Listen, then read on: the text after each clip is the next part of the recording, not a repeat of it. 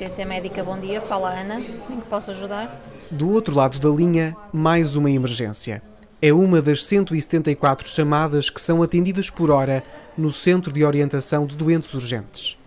Pedro Bernardes é um dos médicos do CODU, para onde são encaminhadas todas as chamadas de urgência médica. Todas as chamadas 112 entram numa central.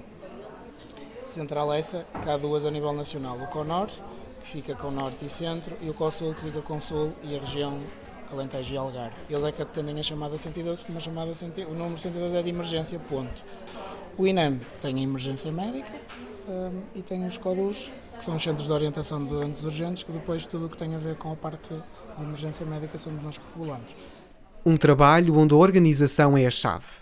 Quando a chamada passa do CONOR ou do COSUL para nós, INEM, é atendida por um operador, que são estes postos aqui que vocês veem à nossa, à nossa esquerda, confirmam a localização da ocorrência, porque sem sabermos onde é que a pessoa ou as pessoas precisam de ajuda, nada conseguimos fazer. Ok, é uma casa ou um apartamento? Não tem andar então. Ok. Mas é no resto não? É no primeiro andar? Depois de confirmarem um, a localização, abrem um fluxo. Estes fluxos uh, são com perguntas clínicas, sinais e sintomas. Ok, e diga-me uma coisa: uh, essa senhora que idade tem? E porquê é que acha que ela teve um AVC? O que é que vê diferente? Ela tem a boca, tem a boca desviada para o lado? Sim, e ao falar, a senhora não entende o que ela diz ou ela não consegue falar mesmo? Entende-se mal, ok. A partir deste momento, quem está verificada a, a, ocorrência, por assim dizer, entra no fluxo de triagem, em que o que interessa é a idade do doente, o sexo, é fundamental, e depois temos duas coisas que diferenciam logo e que podem já fechar o fluxo, que é o consciente e o respira. Se estiver inconsciente e não respirar, entra num fluxo de PCR e o fluxo termina imediatamente, porque é o pior que nos pode acontecer a uma pessoa em paragem cardiorrespiratória. Portanto, queremos é ser o mais rápido possível a fechar o fluxo para depois podermos acionar os meios. Vamos mantê-la sentada em repouso sem fazer esforços, está bem? Aguarde que chegue a ambulância, já vai ser encaminhada para aí. As melhoras, podes ligar, bom dia. O som dos telefones chega a ser ensurdecedor, mas nem todas as chamadas que se vão ouvindo são de facto uma emergência. Muitas continuam a ser falsas. Felizmente cada vez tem sido, tem sido menos. Também agora com a articulação com a Saúde 24, às vezes conseguimos ter uh, esta avaliação por parte do enfermeiro e conseguir esmiuçar um bocadinho mais se há necessidade do envio de um, de um meio para todos os efeitos, os códigos enviam ambulâncias de emergência médica. Da secretária passamos para a rua. A viagem é atribulada e todos os segundos contam. Vamos para o hospital, está bem, Sr. Filipe? É? Vamos para o hospital. Por quê? Senhor não se deve ter sentido bem. Parece que teve uma convulsão. Nunca lhe aconteceu isto? Não. Nunca?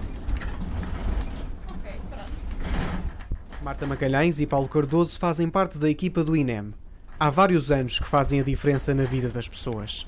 Nem sempre é fácil, e há dias em que o desespero de quem liga pode dificultar o trabalho destes técnicos. Nós supostamente fomos acionados com uma dificuldade respiratória, mas não é tinha nada a ver. Foi uma situação de uma convulsão, só para perceber que às vezes aquilo para onde vamos não é a realidade. Uhum. E esta também é um dos casos em que supostamente íamos para alguém que estaria na rua, que nesta rua na via pública em frente ao número 433 e em que depois sabíamos que a vítima era um feminino de 60 anos com uma dificuldade respiratória, os lábios que estariam mais roxos que o normal, o que nos leva a, a, a perceber que é uma situação de uma dificuldade respiratória um bocadinho mais grave. Chegamos lá, nada a ver, é um homem Sim. e o que ele teve foi uma convulsão. Um trabalho que não é para qualquer um. Horários difíceis, em alerta constante este meio trabalha 24 horas, 365 dias por ano. E os nossos turnos são de 12 horas, das 8 da manhã às 8 da noite, das 8 da noite às 8 da manhã. A ambulância está sempre operacional. Diariamente acompanham histórias marcantes. A empatia é fundamental. Sentem que a quantidade de ocorrências que vocês veem torna-vos, se calhar, mais humanos ou, ou tira um bocadinho dessa empatia? O que eu noto às vezes em conversa com família e amigos, falamos, abordamos assuntos e eles falamos de uma forma mais fria. porque para nós é um assunto mais normal. Mas eu sinto que sinto mais empatia com as pessoas porque percebo o que é que elas estão a sentir. Mas as pessoas quando, pelo menos eu falo pela minha parte, que as pessoas quando me ouvem acham que normalmente sou mais fria porque é um assunto que nós estamos tão habituados a falar e as situações, os exemplos que nós falamos e as pessoas que estão à nossa volta acham isso, ah, vocês falam dessa forma, que frios, não é? Que frieza. E nada quer dizer, nós se calhar até estávamos bastante sensibilizados com a situação. É uma corrida contra o tempo, em que muitas vezes não se conhece o fim da história. Em termos de situação difícil, há uma outra que marca, eh, principalmente quando são situações de pediatria, e comigo foi uma criança, um afogado numa piscina no Algarve, em que os pais nem sequer sabiam onde e qual era a rua onde estavam, sabiam que estavam de férias no Algarve, não sabiam mais nada e nós assim é muito difícil enviar ajuda. Essa chamada demorou muito, muito, imenso tempo. Uh, eu não conseguia chegar ao, à morada onde eles estavam. Eles, eu perguntava o que, é que, o que é que eles tinham visto, o que é que tinha perto, o nome de um supermercado, umas bombas. Eles sabiam que era no Algarve as bombas da Galp, não sabiam mais nada, não sabiam freguesia, não sabiam nada que entretanto encontraram uma carta, deram morada e o meio, o meio foi lá. Só que depois o que fica deste lado é e o que é que aconteceu àquela criança, porque depois não houve um feedback. Sabemos que a criança veio para o hospital e, não sabemos. O desfecho. É um bocadinho por aí e às vezes é aquilo que para nós o sabermos o desfecho de certo ia fazer um bocadinho a diferença Uh, porque é aquela incógnita, será que fiz a diferença ou que o que fiz foi na mesma em vão, independentemente se tentei ajudar. A vida destes profissionais confunde-se com a realidade de quem ajudam a sobreviver. Por vezes, as histórias são duras, mas o tempo não para. É preciso ajudar mais pessoas. Carla Gonçalves é uma das psicólogas ao serviço. Há situações em que os próprios profissionais muitas vezes também uh, têm dificuldade em gerir, nomeadamente uma coisa uh, pode acontecer é muito frequentemente morte de crianças, que até os próprios profissionais têm realmente alguma dificuldade de gestão emocional e interna, portanto, nesses momentos é importante também nós uh, estarmos lá e conseguirmos às vezes pontuar coisas, desconstruir algumas situações uh, e que serão uh, importantes para que não se cria aqui um caminho uh, de desequilíbrio, digamos. E também, às vezes, com os, próprios, com os próprios meios, uh, às vezes, coisas tão simples como a, tão simples, às vezes não, é tão simples quanto isso, mas uh, tentar perceber a abordagem à vítima, tentar uh, negociar a aceitação de ajuda, nomeadamente, por exemplo, surtos psicóticos, em que não querem ir ao hospital, também há algumas situações em que, perante, ao falarmos um bocadinho